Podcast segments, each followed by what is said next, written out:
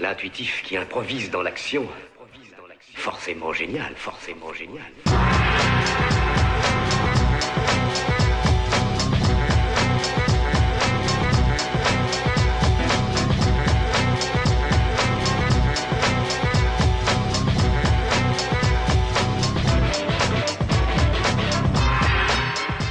Hola, bienvenidos al Laboratorio Fotográfico de Radio Fotolibre, al episodio número 16 del podcast de la fotografía libre con software libre.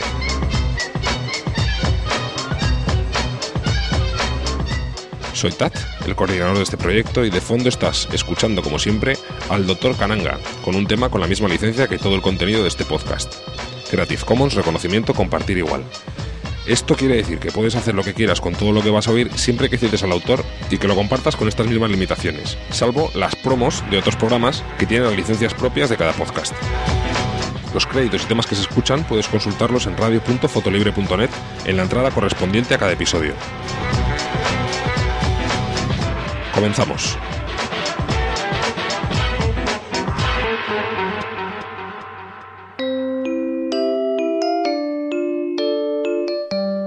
Radio Fotolibre, fotografía libre con software libre.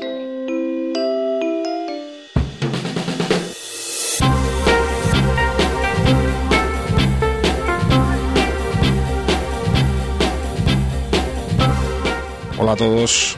Este es el primer episodio del podcast después del séptimo Congreso Mundial de Fotolibre, que como en anteriores ocasiones se celebró en Segovia, en la pradera de Balsaín, en nuestro querido hostal el, el Torreón, donde fuimos una vez más estupendamente atendidos por, por Justo, por su, por su dueño. En los primeros congresos la verdad es que hacíamos muchas fotos, había mucha intensidad, había mucha actividad, pero ahora nos centramos más, o por lo menos a mí me da esa, esa sensación, en charlar, en las relaciones personales. Las cosas se toman con algo más de calma. Quizás al haber sido este último congreso en otoño y con bastante mal tiempo, pues ha potenciado más esa forma de, estar, no sé si será por eso.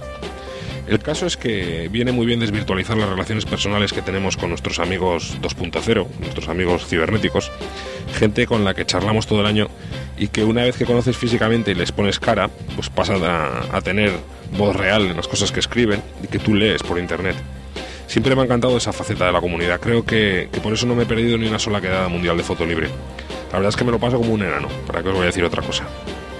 Por eso solo puedo animar a todos aquellos que pertenecen a comunidades, en este caso fotográficas, pero también de cualquier otro tipo, a que den el paso de conocer a sus amigos virtuales. Seguro que no se arrepentirán, la experiencia de la relación virtual mejora notablemente. Y al final, lo de menos son las fotos, ¿no? No me enrollo más, vamos con el sumario del decimosexto episodio. Sumario. Este mes en el laboratorio de Radio Fotolibre revelamos los siguientes reportajes fotográficos. En el juego fotográfico del tema del mes, conducido por Manolo, disfrutaremos del podium del mes de agosto.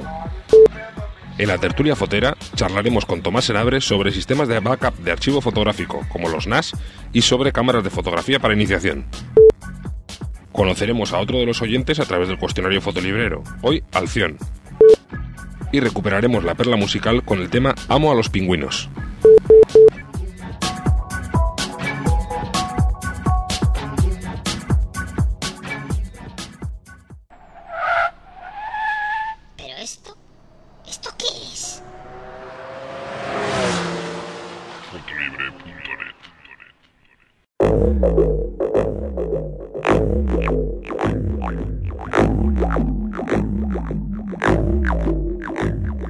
Saluton, mi estas Manolo, que mi presento salvi la sección Juego del Mes, Ludo del Monat, de Fotolibre, en la podcasto Radio Fotolibre.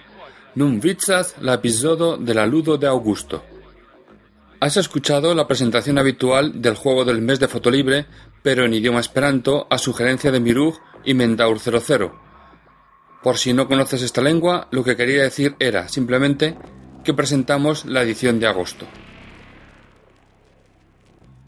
Como seguramente ya sabes, el juego del mes de Fotolibre es el duelo mensual, desarrollado en las arenas de fotolibre.net, donde se ponen en liza el talento fotográfico, el ingenio y el sentido del humor de los fotolibreros.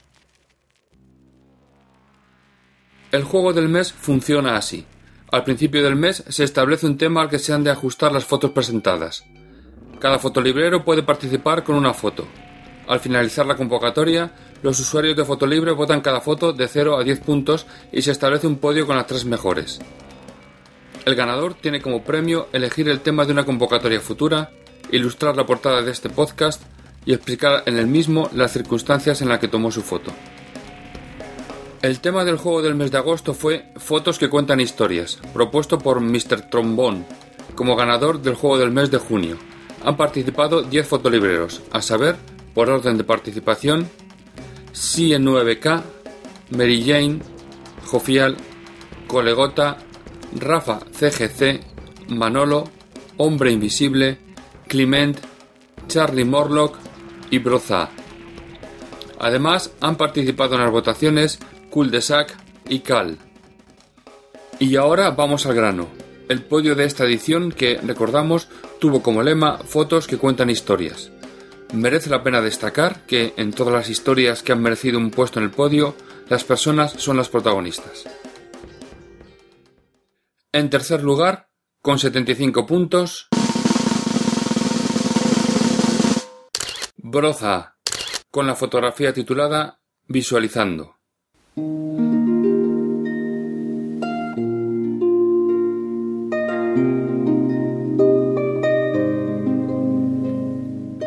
Broza nos ofrece un plano general, en color, tomado con una focal media.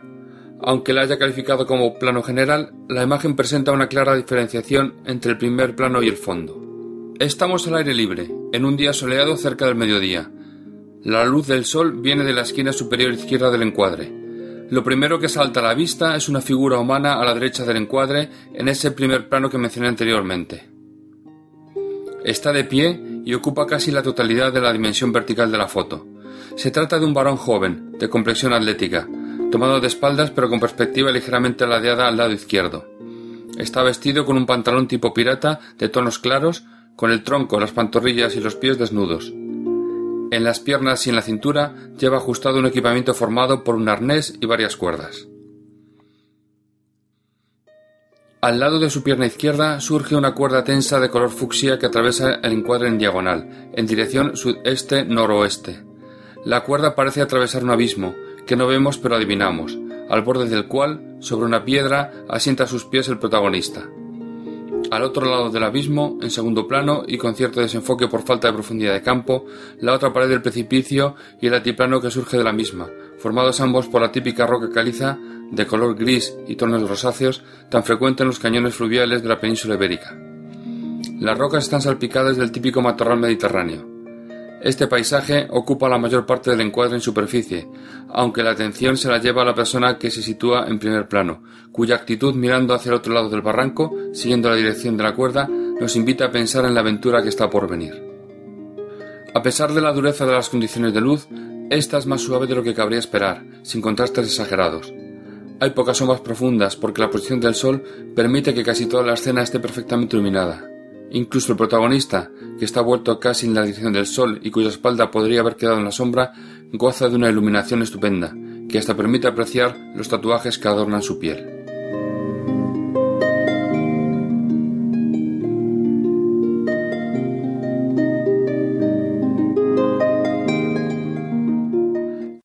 En segundo lugar, con 76 puntos,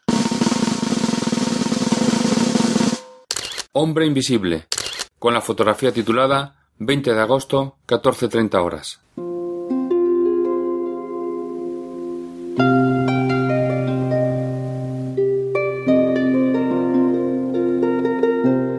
Invi, como se le conoce también a nuestro compañero hombre invisible en Fotolibre, llega a este segundo peldaño del podio con una fotografía en blanco y negro, en formato vertical, tomada con una focal media o medio larga, Estamos en el exterior, pero parece que la escena no está iluminada directamente por el sol a pesar de lo que sugiere el título. La luz es difusa, sin sombras fuertes. La foto representa una fuente de albañilería de piedra, tomada de forma casi frontal, aunque con una ligera inclinación lateral como veremos más tarde. La fuente consta de una pared de piedra en la parte superior del encuadre, compuesta por bloques rectangulares irregulares, de la que sale un caño de agua. Más abajo hay una repisa con una canaladura casi a la mitad del encuadre que recoge el agua del chorro. Sigue otra pared y el agua que cae desde la canaladura que baja en chorro hasta una especie de abrevadero en la parte inferior del encuadre. Pero el elemento principal es, de nuevo, una figura humana. Un varón adulto se encuentra subido a la repisa mencionada con el cuerpo inclinado 90 grados a la derecha, de perfil. La cabeza está girada ligeramente a su izquierda, de forma que no se le ve la cara. El hombre está en actitud de beber y por tanto su cabeza oculta el caño de salida de agua, que se encuentra desplazado a la derecha del eje vertical. Justamente, coincidiendo con el eje vertical, se encuentra otro chorro de agua, el que resbala por la acanaladura de la repisa de la que ahora apreciamos su inclinación. Al no ser una toma frontal, se muestra este juego de perspectiva donde los dos hilos de agua no coinciden en el mismo plano. Por otro lado, el encuadre es muy cerrado, de forma que el fotógrafo no nos permite ver los límites de la fuente, haciendo que concentremos nuestra atención en lo que ocurre en esta, y también creando la ilusión de una toma frontal que se rompe mágicamente con el mencionado juego de perspectiva de los chorros de agua. El procesado está resuelto con un contraste muy acusado. El hombre viste una camisa muy blanca y unos pantalones muy oscuros que perfilan muy bien su silueta contra el gris de la piedra.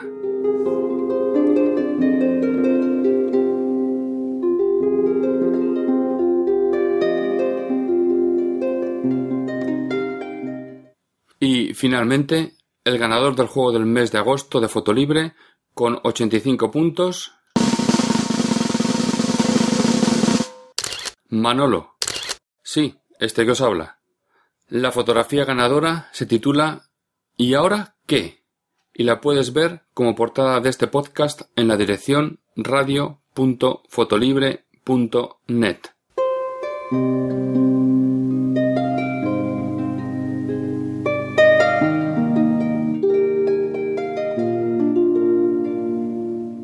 La foto que ha obtenido el primer puesto en esta edición es una imagen en color, apanoramizada, tomada con una focal media. Es una escena al aire libre, aunque bien pudiera haber sido hecha en un hall de grandes dimensiones. La iluminación es suave, como si el día estuviera nublado. Lo primero que llama la atención en la escena es una enorme escalinata de piedra de color rosáceo, tomada en perspectiva frontolateral, que, partiendo del centro del encuadre, sube hacia la esquina superior izquierda. La base, amplísima, se dispone en diagonal, de forma que la prolongación de su extremo izquierdo llega casi a la esquina inferior izquierda de la foto. Por efecto de, perspectiva, la escalera parece estrecharse mientras asciende. A la izquierda del encuadre se eleva acompasado el murete que sirve de barandilla a la escalinata, que nace en un suelo pavimentado en grandes baldosas de dos tonos. Al fondo, tras la escalinata, vemos una pared de aspecto metálico, dispuesta en teselas rectangulares regulares. La escena parece desolada. No hay nadie en la escalera. Tampoco hay nada en el resto de la escena salvo una figura humana justo al borde derecho del encuadre que aparece empequeñecida por la perspectiva. Es un varón adulto, con camisa de manga corta clara y pantalones oscuros. Dirige su mirada al otro objeto de interés situado un metro delante de él, en dirección a la escalinata. Se trata de un carro con ruedas, de los que se usan para ir al supermercado, de pie, esperando a ser asido por el protagonista, el cual, sin embargo, parece contemplar con desesperación la posibilidad de arrastrar el carro por la empinada escalinata.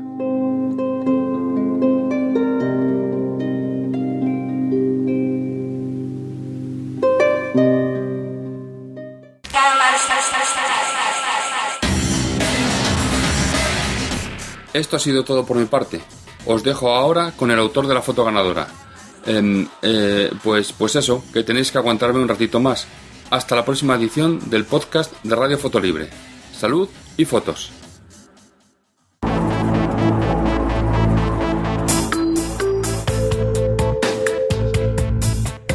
Bueno, pues nada, ya estoy aquí otra vez. Vaya sorpresa me habéis dado en mes de agosto con haciéndome ganador del juego de Foto Libre. Bueno, muchas gracias a todos por vuestros votos y me siento muy honrado de participar en este juego. Bueno, pues, pues nada, ¿qué contar de la foto? Pues lo primero que tengo que decir es que se trata de una foto de archivo, porque me pilló de vacaciones el, juego y la verdad es que durante las vacaciones estuve mirando a ver si podía hacer algo y, no lo vi claro. Eso de fotos que cuentan historias em, es para, yo creo tiene que surgir de casualidad. Tienes que ver, tienes que ver la historia y estar, estar presente eh, con la cámara dispuesta. Si no, es muy, es muy complicado. Pues nada, pues busqué, eso sí, el archivo reciente, encontré unas cuantas fotos, al final seleccioné dos y de esas dos, eh, eh, pues una, había una de una que era una historia muy bonita, de un, de un aperitivo tomado al aire libre y que bueno un chaparrón lo arruina y lo bueno lo arruina lo impide que las personas lo sigan disfrutando y se queda ahí pues eh, eh, las botellas vacías las copas mojadas por la lluvia en la mesa etcétera. Pero no me gustaba mucho porque no se veía bien la lluvia y si no se ve bien las gotas de agua pues no hay historia que contar porque es otra cosa. Yo me suelo tomar muy en serio el, el, tema e intento que realmente las fotos se ajusten a él. Y si tocaba contar una historia, pues hay que contar una historia. Pues nada, la foto que, que al final elegí fue tomada eh, el famoso 15 de mayo en una visita a Bilbao. Eh, pues en, está seguro que si, si habéis visto fotos, otras fotos o habéis ido por ahí, habéis reconocido el Guggenheim seguro en el fondo de la foto se ve pues perfectamente la, pared metálica de, la fachada metálica que tiene el museo en su parte exterior. Y, nada, pues estaba pues como un turista. Yo, como ya sabéis, me considero más que nada, más que fotógrafo un turista, y estaba como un turista, pues queriendo recoger las eh, pues eh, instantáneas de, cómo es el museo por fuera y del ambiente que había. Y como siempre pasa, eh, pues había muchos turistas un 15 de mayo, no hacía mal tiempo, en fin, eh, era eh, vacaciones en, eh, en, Madrid, bueno, que, que, se, que se daba para que hubiera mucha gente. Y efectivamente la había. Lo que pasa es que a mí no me suele poner nervioso que haya, que haya gente. Si puedo aprovecharlas para aprovechar las personas para para componer la foto, pues, pues aprovechan que paso están. Y, y eso es lo que pasó. Hubo un momento mágico en que esa escalera que se ve en la foto quedó desierta y solamente unas, unas personas que había a la derecha del encuadre pues me estrobaban un poco y no podía sacarlas de ahí sin descomponer mucho la foto, total, bueno, para adentro. Y cuando estaba seleccionando fotos para, para, para ver qué, qué seleccionaba para este mes y vi y vi la que, la que finalmente presenté, dije, bueno, pues aquí recortamos y quitamos a esta persona que sobra y dejamos solo el carrito y, el, y, una persona nada más, está claro que, que, la escalinata hace, hace el resto de la historia. Un señor con un carrito, una escalinata enorme delante, pues está claro que, que está perdido, ¿verdad? Y, eso es todo. Eh, para como curiosidad, llevo, llevaba puesto mi 35 milímetros de focal fija, que, que, no me suele, lo suelo llevar puesto por, por defecto para en estas eh, salidas callejeras. Em, está hecha con una focal de 5,6 y con una velocidad de 1.160 y para regocijo de algunos de, que me están escuchando, no recuerdo si llevaba puesto o no el polarizador, cual es un dato importante. Y, nada, finalmente me hice un procesado que estoy experimentando ahora, que, es un cuasi desaturado, eh, que fuerza un poquitín los rojos. Aquí no tenía todavía muy depurada la técnica, casi, casi no se nota, parece una foto en color normal y corriente.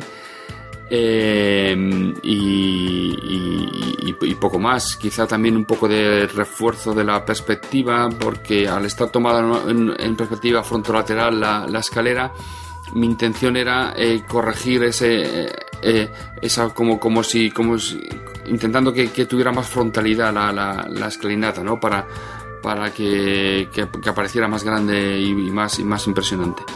Y, eso es todo. Ya sabéis que no me gusta mucho toquetear ni con el tampón de clonar ni nada. O sea, no hay ningún turista clonado, no hay ninguna paloma clonada, no está la, imagen tal cual.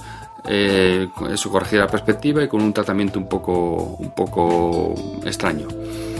Y eso es todo. Pues eh, de nuevo repito las gracias a todos vosotros y, y a ver si tengo más ocasiones de hacer esta pequeña charleta. Adiós.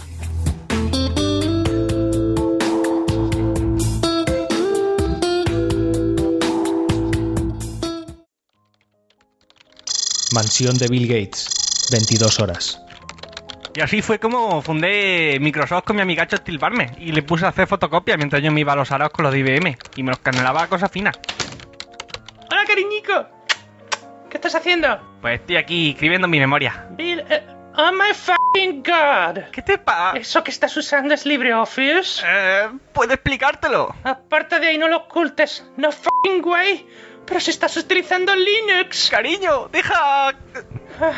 You're a prophetic communist. Te dejo y me voy con mi madre y te voy a denunciar a la FBI. Que no, mujer, que, que yo pensaba que es lo mismo que tú, pero, pero escuché un podcast de gente muy válida llamado Pánico en el Núcleo.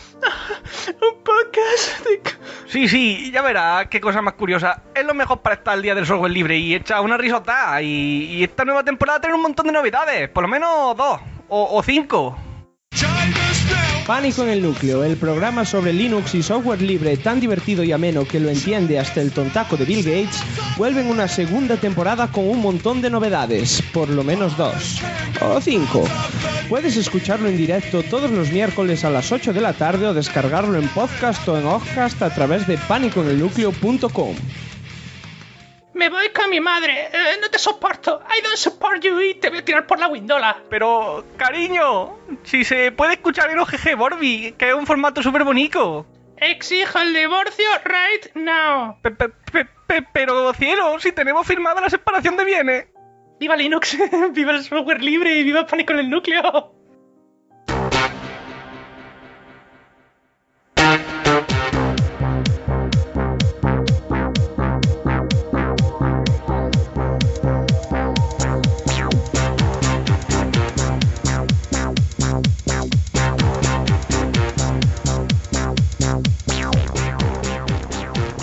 Estamos ya en la tertulia fotera. Hoy ha sido la.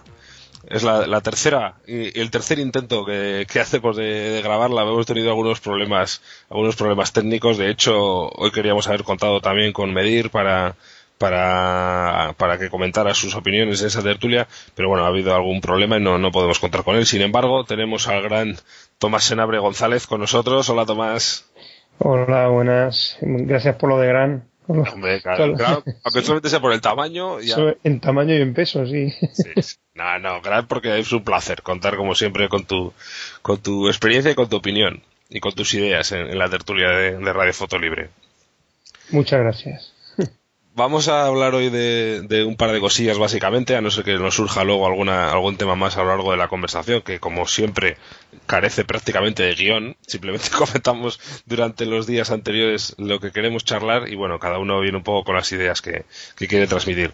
Le decía a Tomás precisamente antes de, de empezar la grabación que, que, uno de los temas que hemos tocado ya recurrentemente en algún otro capítulo es el tema de las copias de seguridad que utilizamos para, para nuestro archivo fotográfico. Bueno, esto podría ser, podría extenderse casi a cualquier contenido, ¿no? Pero vamos a centrarnos un poco sobre todo en el tema, en el tema fotográfico. Esto, eh, la última vez que lo hablamos, Tomás comentó que él utilizaba discos duros externos que los conectaba con un adaptador eh, SATA USB, ¿no, Tomás? Sí, efectivamente. Con SATA USB utilizaba un programilla para hacer las copias de seguridad, concretamente el GR Sync -huh. Bueno, no sé si no sé si llegamos a, a comentarlo ese, ese programilla. Sí, creo que sí. creo que comentábamos que es el, el, una interfaz para el R-Sync, ¿no? Que es... Era un sí para sincronizar carpetas, para uh -huh. mantener carpetas sincronizadas. Uh -huh. Y te permite hacer eh, copias incrementales. Sí, sí, sí, sí. Se puede configurar de, de varias maneras. Puedes hacer copias incrementales, puedes hacer para que borre en el destino lo que, lo que no haya en el origen. Uh -huh. Por ejemplo, si tú has borrado algo de tu base de, de archivo, de tu archivo de imágenes, has borrado alguna, puedes, puedes hacerlo para que se borre también en el destino, o en el destino se te mantienen. Ajá. No sé, como, como seguridad, o, o sea, tiene bastante, tiene un montón, las, las configuraciones son múltiples, vamos, está, está muy bien el programilla. Esas, esas opciones son, son, las que hay que controlar siempre bien para no hacer ninguna liada, de todas formas. Sí, sí, la puedes liar, que... puedes liar. Porque si le dices borrar y te equivocas, dices borrar en origen y claro, si, claro. no está en destino te lo cargas en origen. Sí, sí, sí. En realidad este programa es un frontend, un frontend de, del R-Sync, Sí, sí, eso te comentaba antes, sí, sí, que es una Sí. interfaz gráfica, sí.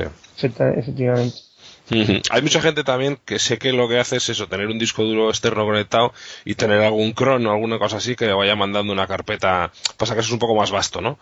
Que, le, que le vaya mandando regularmente una, una imagen, digamos, de una carpeta a un disco duro externo y que vaya machacando lo que, lo que hay allí. Yo hasta ahora lo, lo que tenía era la- lo más casero que te puedas imaginar.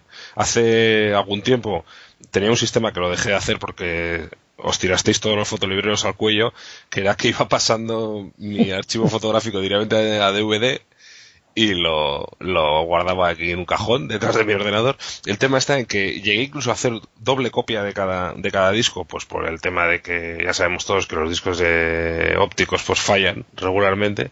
Sí. Sí, y, y esto cuando lo comenté me echasteis una bronca impresionante y dije, bueno, esto me lo tengo que empezar a tomar en serio. Y me compré un disco duro externo USB, eh, empecé a pasar mi archivo, terminé comprándome una, un adaptador SATA USB, como comentas tú, para pinchar directamente los discos digamos que sin carcasa ni nada, ¿no? Que es un poco lo, interesante del invento tuyo es que no te gastas nada en carcasas, que simplemente vas pinchando discos a lo bruto Sí. al adaptador y, y luego una vez que has pasado todo me imagino que lo puedes guardar en una caja de cartón o lo que sea y archivarlo perfectamente. Sí, sí, Los mantengo dentro de la misma caja de plástico que traen cuando los compras, Claro. que son, suelen ser antiestática y tal. Lo, lo suelo mantener ahí. Pues yo eh, estuve bailando un poco entre ese sistema que ya hacía, venía utilizándolo ya en el, en el trabajo, donde tenemos mucho volumen de, de archivo de datos y la verdad es que eh, no, no se puede no se puede hacer de otra manera porque simplemente en carcasa sería una ruina. Y lo empecé a hacer eh, entre eso y un disco que me compré de un tera y medio, de bastante majo, y la verdad es que lo venía haciendo así, iba lo estuve haciendo con R-Sync también para que fuera haciendo copias de lo que de lo que tenía digamos que tenía una una carpeta en mi disco duro que iba replicando en este disco de seguridad. Pero este aquí que hace unas semanas eh, empecé a oír un ruido extraño dentro del disco este eh, el acceso era un poco más lento. Yo me imagino que también eh, pues algún problema había porque iría, yo creo que iba corrigiendo errores o alguna cosa así porque se notaba que había bajado mucho la velocidad y me entró el acojono. No me digas. Sí, porque claro, hay digamos que en la, en la carpeta de trabajo que tengo en mi disco duro normal eh, está lo más reciente, pero no tengo las cosas que tengo guardadas desde el año 2004, por ejemplo Porque no me, no me enteraría todo. Y me Claro. empezó a entrar un acojono y dije, ¿qué hago? ¿Me compro otro disco duro externo? ¿Duplico todo el, esto? Toda la información que hay ahí?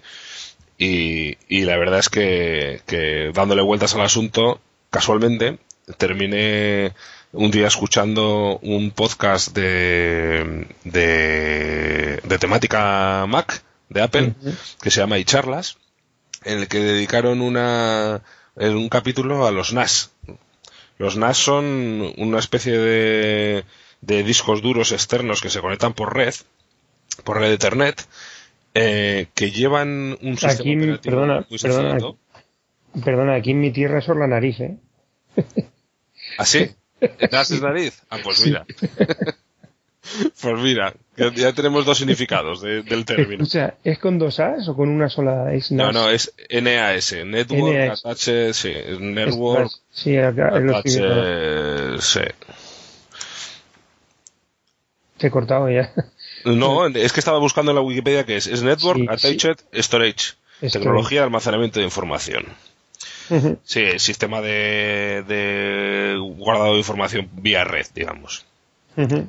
El caso es que hablaron de este asunto y dije, joder, esto igual es un asunto que me interesa a mí y tal. Hablaban en particular de un modelo, el Synology DS211 Plus. Synology es una marca bastante reconocida en el tema este de los NAS. Y empecé a investigarlo y total que me he terminado comprando un NAS. Así, así de fácil. Porque la verdad es que una vez que conoces cómo funcionan, eh, dan mucha seguridad porque es muy cómodo trabajar con ellos, sobre todo la configuración que les puedes hacer ya eh, depende un poco de la, de la categoría de las, ¿no? Pero puedes llegar a configurar en RAID 1, RAID 5 sistemas de seguridad que, que lo que hacen es duplicar eh, la información que estás guardando. Digamos que en- de- si tienes toda la información en un disco te genera un espejo en otro y te permite que si uno de ellos se averiara, pues lo cambiarías, pues meterías un disco nuevo para sustituirlo y automáticamente se copiaría toda la información. Total, que es muy, muy interesante. Los estoy viendo ahora mismo. Mm. Los Syn- Synology. Sí, no, sí. DS211 es un equipo elegante, además negro, muy bonito y tiene una ventaja. eh, bueno, lo vamos a comentar ahora un poco más a fondo, ¿no? Todo- todas las cosas que tienen, pero tiene una ventaja mm, para mí muy importante, aunque pueda parecer una chorrada, que es que son súper silenciosos y que tienen un consumo muy muy bajo. Ujú. Y eso está muy bien, porque eh, vamos a ver, eh, el tema del NAS también se puede sustituir con un servidor, ¿no? Digamos, si tú tienes un ordenador viejo con una tarjeta de red o con un par de tarjetas de red, pues simplemente puedes conectar ese servidor a tu, a tu red local en tu casa Sí. y lo tienes eh, utilizado como un servidor de archivos, ¿no? Eso es una, una función que, bueno, eh, Eso- es relativamente eso es lo- sencillo de instalar. Eso es lo que yo estaba intentando, eh, porque yo sí, sí tengo un servidor aquí en casa, ¿no? Que es el que mantiene la, la página web y, Sí. y lo utilizo con carpetas, pues para acceder a esas carpetas desde fuera, para mantener, eh, pues meto ahí eh, cosas en PDF que quiero ver desde cualquier parte donde esté o lo Sí, que sea, sí, o trabajo o tal. Y, y llevaban en la cabeza porque, claro, yo no, no lo había metido nunca un disco, un disco grande, ¿no? Para, para almacenar las fotografías, pero, pero Ana me, me lleva mucho tiempo diciendo, yo es que nunca puedo ver las fotos, yo es que nunca puedo ver las fotos porque como no, no, no te tienes que sentar en mi ordenador, entrar en mi sesión y, y acceder a dónde están las fotografías. Ella, claro, no sabe dónde, dónde están nunca. Y, y, y llevaba un tiempo dándole vueltas a un sistema algo parecido a lo que tú estás diciendo esta noche, ¿no? Pero claro, convirtiéndolo a partir del, del servidor que yo ya tengo aquí puesto. Eso es, es que esa era, esa era una de las opciones serias que barajé yo también, pero claro, un servidor parece que no, pero primero hace bastante ruido, eh, por los ventiladores de la fuente de alimentación, del microprocesador, bueno, todo eso, ¿no? Arma bastante barullo. Luego, eh, generalmente solemos poner equipos antiguos que son bastante poco eficientes en el consumo energético, Sí. con lo cual, pues quieras que no, cualquier fuente de alimentación un poco antigua va a andar alrededor de los 230, 250 vatios. Con, con un poquito de antiguo que sea el ordenador, si encima es más moderno, pues probablemente más, ¿no? Eh, y sin embargo, un NAS es eh, súper silencioso. El único ruido que se oye es el de los discos duros girando. Ese tac, tac, tac, tac, ese pequeño ruidito cuando está leyendo. Sí, cuando lee. Porque- sí, porque luego lleva una fuente de alimentación muy pequeñita de 50 vatios de consumo solo, con un ventilador muy grande que gira muy despacio. O sea, digamos que el giro es lento, que es lo que hace más ruido, y las aspas son muy grandes, Mm. entonces mete mucho aire generando poco ruido. Y eso es súper interesante, o sea, de hecho, y si no oyes, si no está trabajando el, el NAS, si no está moviéndose el disco, ni lo, ni lo oyes. Y además ocupa muy poco espacio. Eh, bueno, esa es un poco la ventaja que tiene a nivel, eh, en cuanto a eficiencia energética. Y luego permite todos esos servicios que acabas de adelantar tú, que, que eran lo- la idea que tenías tú de, de montar el servidor, te los permite hacer un NAS también. O sea, es un servidor web, Sí. Porque lo puedes tener conectado al exterior, no solamente a tu red local. Es un servidor web, es un servidor de descarga de archivos. Por ejemplo, en lugar de tener que dejar un ordenador conectado descargando cosas en el emule, por ejemplo, en el Amule, Sí. pues lo puedes, tiene un, un cliente de Amule y de BitTorrent, Ujú. que fíjate es una gozada, podría estar bajando 24 horas al día con un consumo bajísimo. Eh, tiene luego también una serie de clientes, navegadores de fotos y de audio, es decir, tú puedes tener toda tu biblioteca musical en el, en el NAS y acceder desde cualquier ordenador de la red para, con un- una propia aplicación que tiene, poder escuchar música o poder Esto- ver las fotos con una navegación por archivos muy interesante porque crea una, una miniatura de cada foto. Tiene algo que ver con un protocolo de red que se llama UPnP. ¿Te suena de lo que Sí. estás comentando? Sí, sí, sí, sí, para, el- para la música lo gestiona a través de ese El protocolo. Universal, el Universal Plug and Play, Sí, que, se, que se llama. eso. Sí, eso te permite conectarlo de una PlayStation 3 a una Xbox, cosas de estas para, para escuchar música a través de esos dispositivos, por ejemplo. Digamos que hace, hace una- un trabajo para, para la casa muy interesante. Eh, el acceso y la gestión al equipo se hace a través de un cliente de un navegador de internet, porque es una pequeña aplicación en Java que lo que hace es tú metes la dirección y el puerto en la barra de direcciones del navegador de internet eh, accede al NAS, te presenta un escritorio en la pantalla con sus iconos y tal, muy similar a lo que puede ser en Genome, y una serie de herramientas, sobre todo un navegador de archivos. Y nada, pues tú te mueves ahí, pues como si estuvieras en el escritorio de, un ordenador. Parte del software que lleva es eh, software libre, tiene licencia GPL, otra parte no. He estado mirando la, he estado mirando un poco los detalles de las licencias y la verdad es que en los manuales no viene muy explicado qué partes son las que sí, son las que no. Pero por ejemplo, lo que os comentaba del navegador de fotos, eh, ese es libre, por ejemplo, y luego lo que hace es lleva un decerrado para generar eh, eh, si por ejemplo tú le metes un RAW en el archivo, eh, un RAW de, yo que sé, de, de, de 3000 píxeles por 2000, por ejemplo, en una, una cámara de fotos de 6 megapíxeles, de 3000 píxeles de ancho por 2000 de alto, pues esto lo que hace es generar una imagen, normalmente, ahora mismo no lo sé, pero creo que es una imagen a 1200 por lo que corresponda, para que tú a la hora de navegar por red, en lugar de tener que cargar la foto original, puedas cargar esa miniatura para verla. Si, si, luego, o sea, miniatura entre comillas, si luego quieres trabajar con ella, la puedes descargar a tu equipo a tamaño original. Y de esa forma se agiliza mucho la navegación por las fotos. O sea que te permite visualizar RAWs también. Sí, sí, sí, sí, ya te digo, ya un cerrado incorporado. yo, por ejemplo, cuando lo enchufé, lo que hice fue meterle todo mi archivo de fotos, que eran alrededor de las 22.000 o 23.000 fotos, ahora no me acuerdo. Lo metí todo en una carpeta, digamos que genera una estructura de directorios que, pues para las fotos por un lado, la música por otro, pues metí todas las fotos en su carpeta correspondiente y automáticamente el NAS lo que empecé es a trabajar generando miniatura de cada foto. Pam, pam, pam, pam, pam. Tú lo ya cómo iba trabajando, de hecho tiene incluso un contador que te va indicando las que hay y... Se tiraría un buen rato, ¿no? Sí, un buen rato, no, dos semanas. Dos semanas, claro, porque fíjate, hay RAWs ahí de 12 megas. Es un buen rato, ¿eh? Sí, sí, sí. Dos, dos, semanas. Claro, pero mientras tanto tú puedes seguir trabajando, porque vamos. Pobrecillo. A ese nivel.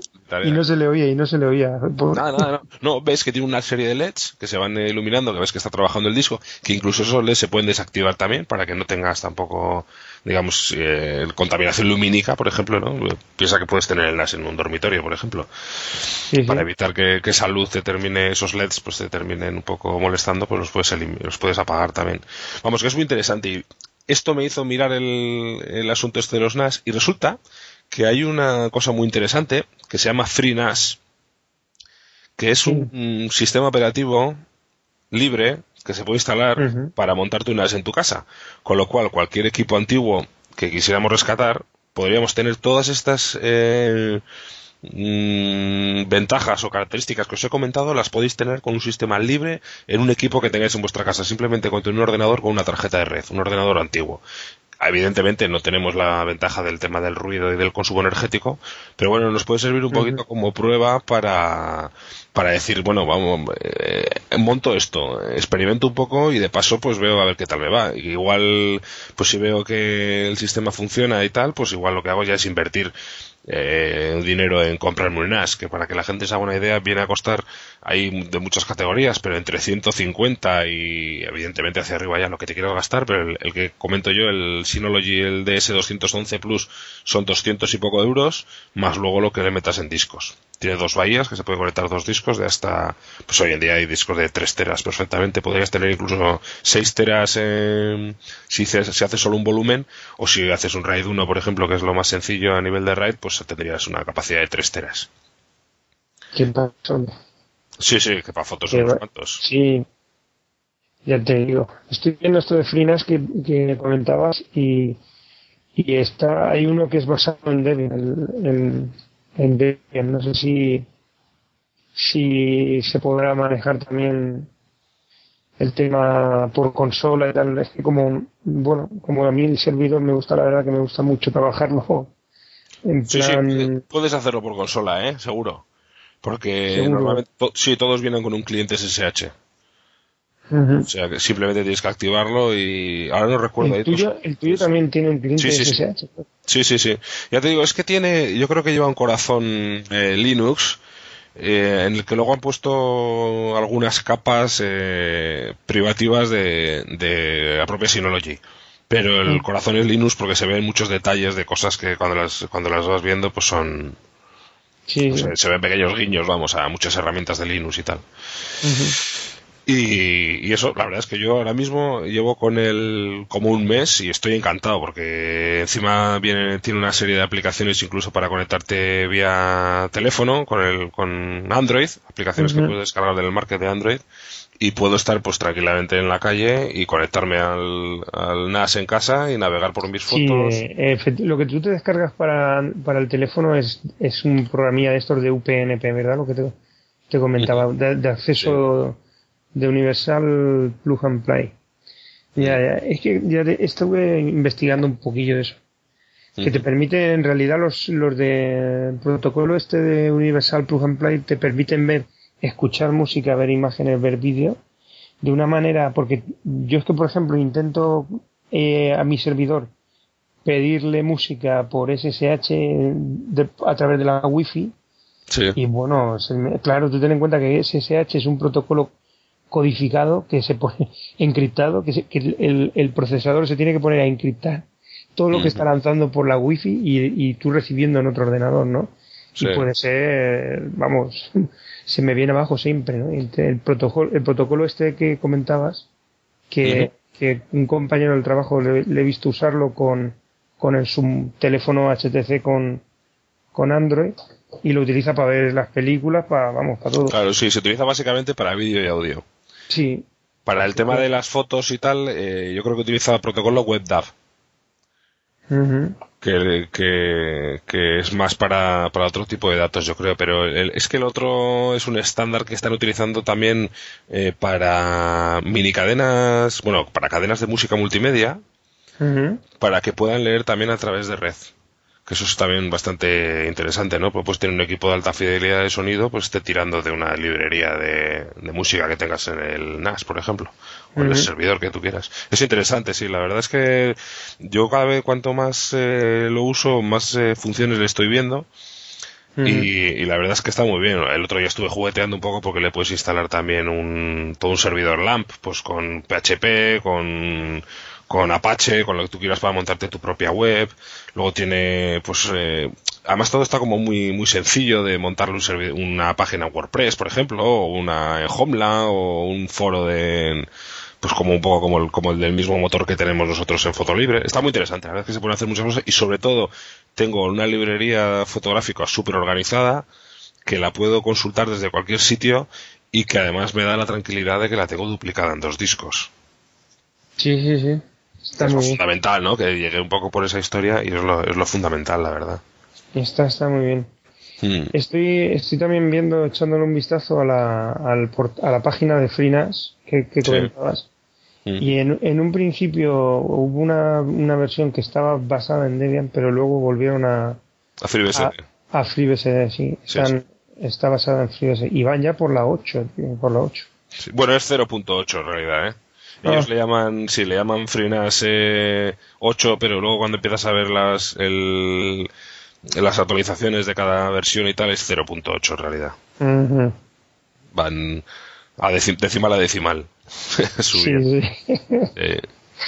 Mira, estoy viendo, estoy viendo así en plan rápido, por ejemplo, FreeNAS, los servicios que proporciona son CIF, CFS, que es el Samba de toda la vida. Sí. NFS, FTP, que también puedes montar un, servidor FTP, no lo comentaba, se me olvidó comentarlo antes, SSH, RSync, AFP, ISCSI, Smart, eh, software, en, o sea, write por software, bueno, eh, eh, autentificación de usuario local, bueno, pues eso, que tiene un montón de servicios. No tiene tantos como, como el NAS de Synology que estoy comentando, el, NAS con sistema, con parte del sistema privativo, probablemente sea porque algunos de los protocolos no sean libres. Claro, claro, claro. Y no los podrán utilizar en FreeNAS probablemente. Serán protocolos con patentes probablemente. Pero bueno, aun y todo, eh, la verdad es que las posibilidades que da FreeNAS son muy, muy, muy importantes. ¿eh? Yo creo que no es, no es a descartar, sobre todo si tienes un equipo que quieres cacharrar un poquito con él. Y además con estas cosas se aprende muchísimo montando una cosa de estas. Entonces, bueno, yo, yo recomiendo a la gente que lo pruebe, desde luego. Que lo pruebe y, y que, nos cuente, que nos cuente. Sí, sí, que nos cuente aquí también. Claro, que nos cuente cómo le ha ido. Muy bien, pues esta, esto no me lo. Vamos, ya te digo yo que, que estaba encaminado a buscar algo así, pero no, no lo conocía todavía el, el NAS. Como tal, no, no lo conocía. Conocía otros dispositivos que habían antes, que, que los fabricaban las marcas de router. No sé si era el. el ¿Cómo se llama? No me acuerdo la marca. Bueno, pero da igual, que era, era algo parecido pero que tú le, enchufabas los discos duros por USB externos. Y también podías hacer algo, pero era muy limitado, ¿eh? no tenía tanto como, como estás comentando tú ahora. Sí, este, el, el, el, modelo este de Synology tiene también un puerto USB al que conectarle pues lo que quieras ahí para, para aumentar la capacidad o para, por ejemplo, para conectar un pendrive que quieres que tenga acceso a toda la red a ese pendrive. Y luego tienen un producto, Synology también de la, el, dentro de lo más bajo de la gama esta de NAS, que es una especie de plataforma sobre la que vas conectando dispositivos USB y se comparten. Digamos que no tiene ninguna bahía SATA ni de ningún otro tipo de alta velocidad, sino que son solamente bahías USB para conectarle eh, pues dispositivos ahí. Y está bien porque también, se me olvidó comentarlo, también funciona como, como mm, servidor de impresión. Pues tienes una, una, impresora USB en tu casa, la enchufas ahí y puedes estar imprimiendo desde cualquier equipo de la red, que eso está muy bien también. ¿Y escáner? ¿Puede ser escáner? No. No. Mm, no, no porque no sé qué, yo no sé qué protocolo llevará eso, la verdad. No lo sé, no sé cómo, Muchas, muchas veces lo, he pensado, digo, porque el, escáner podría, podría también compartirse de alguna manera, pero no, no, no hay forma. No, para, para la impresora sí que hay servidores de impresión, pero, sí. de, hecho, de hecho, si los equipos multifunción, a ver, en otros sistemas operativos no lo sé, pero los equipos multifunción que hay, eh, si los conectas a una red en Linux, normalmente eh, el escáner no se puede utilizar en red, aunque el equipo sea eh, tenga puerto de red. No, no, no se puede, no se puede. No, sé si, pues si será también un tema de protocolo, la verdad que desconozco porque es eso, pero la verdad es que siempre es así. Y creo, creo que la gente de Mac también tiene este problema. Me suena de haberlo oído comentar en el, en el podcast este precisamente, cuando hablaron del tema del servidor de impresión, yo creo que surgió el mismo asunto que comentaban que, la parte de escáner no, no les funcionaba. Pero bueno, no he llegado todavía. Yo es que ni siquiera tengo impresora en casa, entonces todavía no he llegado a ese tipo de pruebas, vamos. Ya ves.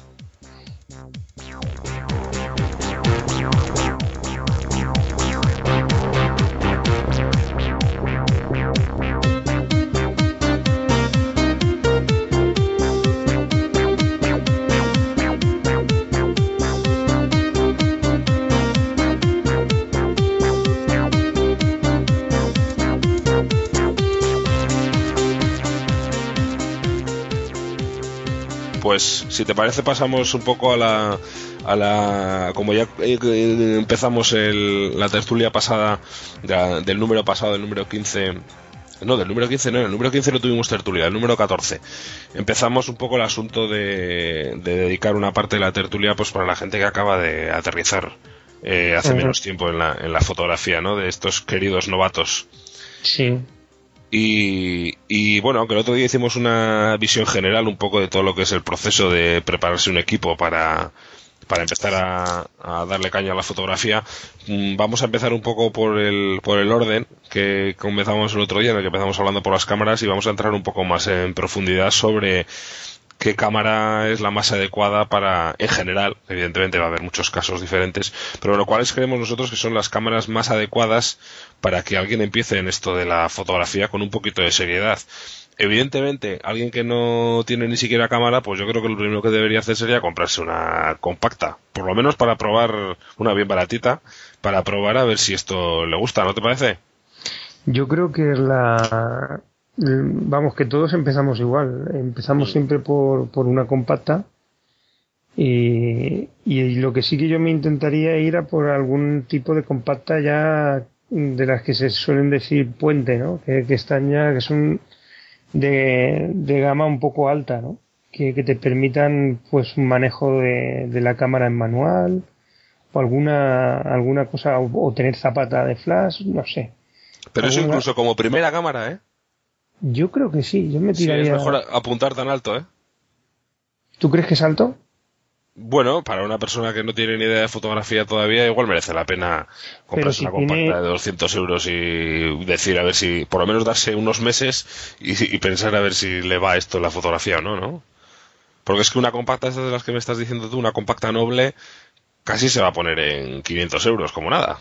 Mm, no, tiene por qué. No tiene por qué, no. No vamos, lo que no, bueno, si te compras lo último de lo último, sí que estarás a, esa cantidad de, dinero, pero yo creo que por 300 euros ya hay, ya hay, hay cámaras puente que son, son muy buenas, ¿eh? son aceptables. No sé, no sabría, por, por ejemplo, no sabría decirte ahora mismo una, un modelo, pero por ejemplo la, la LX3 que compré yo, eh, a mí me costó por ahí, de 300 y poco euros. ¿Y tú crees que ese, esas cámaras, esas compactas de alta gama, digamos, aunque, aunque, aunque solamente sea de alta gama en cuanto a prestaciones, ¿eh? ¿Tú crees que esas son cámaras de iniciación o son cámaras para los que ya están de vuelta? Vamos a ver, son cámaras de iniciación en cuanto yo me refiero a un usuario que tiene pretensiones de, de aprender y de, y de ir a más, ¿no? En, en la fotografía. Yo entiendo que, que si de verdad hay algo que te, que te llama por ahí dentro y te gusta el tema fotográfico, yo sí me, me iría a una compacta de estas, como tú dices, noble. Me tiraría por ahí. Aunque claro, siendo la primera cámara, yo es que creo que la mayoría de, de, los, de los aficionados a fotografía descubren que les gusta la fotografía con una cámara que compraron no pensando en que fueran a, a ir a más, ¿no? Que, te la encuentras, pues porque, no sé, es la que tienes, quizá, ¿no? Sí, por eso te decía, precisamente por eso te decía. Ya, ya, pero es que, no sé, yo creo que, que aconsejar sobre ese tipo de compactas, si es que te la vas a encontrar. Muchas veces eso va a determinarlo quizá una oferta o, o la situación geográfica en la que estés, o no sé. No sé si, si habría mucho es que también el mercado es tan extenso en ese aspecto. Supongo que siempre el conocer las cámaras es conocerse a uno mismo y, y te compras la primera y vas viendo lo que le falta a la cámara que tú realmente quieres y, y te vas adaptando a la cámara con, con el tiempo, ¿no? O sea, que vas viendo lo que a ti te va gustando y lo que, lo que le vas pidiendo a la cámara y, y en eso te vas, es como un, una fase que yo creo que la tenemos que pasar todos. y ya cuando llegas al punto más alto dices, me sobra todo. otra, vez para atrás. Sí, sí, sí, sí, sí. Pues fíjate, por eso comentaba yo un poco el asunto de que yo tengo más la sensación de que son cámaras ya para gente experimentada. Y, y, lo digo, a ver, por explicar un poco cuál era el proceso que más o menos veía yo, era primero probar con una compacta, que vamos a partir del hecho de que todo el mundo tiene ya una compacta, ¿no? Si no, seguramente no estaría escuchando este podcast, de hecho. Claro, es que es. Eh, vamos, es. Es que está en todas partes. Es que el teléfono móvil ya es una compacta. Claro, sí, sí, sí, sí. Bueno, ya lo decíamos en el, en el episodio anterior. De hecho, una, el otro día, fíjate lo que son las cosas. Yo las fotos que hago con el móvil, yo tengo un, Nexus One de, con Android. Un, es un HTC de, pues eh, hace un año era un teléfono bastante majo. Eh, era el teléfono de Google oficial hace un año. Eh, la verdad es que las fotos que hace, no sé ni la resolución que tiene la cámara y pues las suelo ver en el móvil y bueno, ya sabes que en el móvil pues siempre lucen bastante bien. Claro, claro. Y el otro día para probar el tema del NAS las mandé por internet al, para archivar en mi, en mi NAS y cuando llego a casa pues las fui a, empecé en el ordenador de, escritorio a ver las fotos que tenía archivadas y digo, ah, sí tengo aquí las del móvil. Oye, las abro y digo, joder. Y digo, si se ven de puta madre.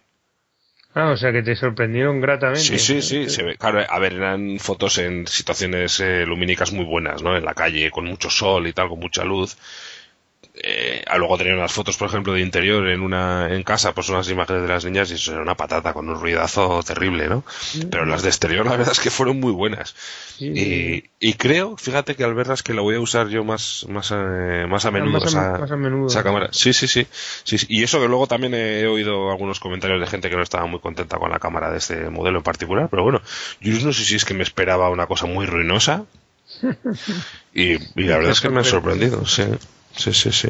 Pero bueno, vamos a partir del hecho de que todo el mundo tiene una llana compacta y que vamos a pensar eh, no en la primera cámara, sino en la, en la segunda cámara, ¿no? O sea, que tú me dices que apuestas por una compacta con controles manuales.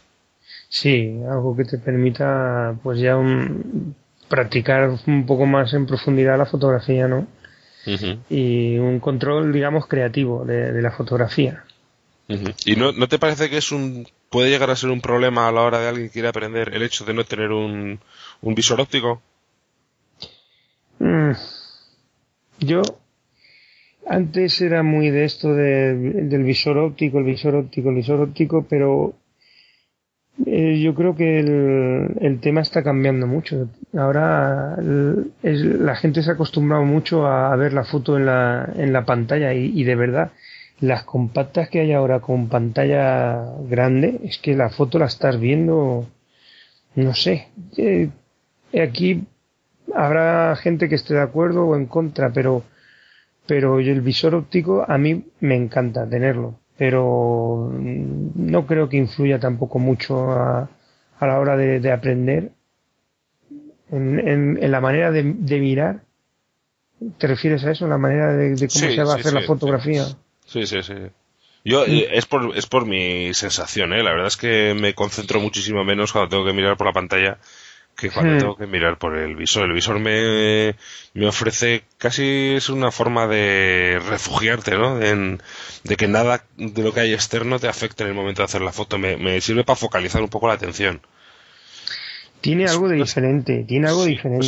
No sabría, explicarlo exactamente. Igual que tenían antes de diferente hacer la fotografía cuando eran la y que se mira desde arriba, que tú la llevas a la altura de la cintura Sí, sí, sí, sí. Es una, una forma completamente diferente de hacer que esta la llevaba mucha gente de, de fotografía callejera, la llevaban porque el, la gente, los viandantes lo miraban y decían, ¿qué está haciendo ese? ¿Qué, lleva ahí colgando, no? Porque, claro, realmente tú no estás mirando a, a la persona que está fotografiando, ¿no? Sí, sí, sí.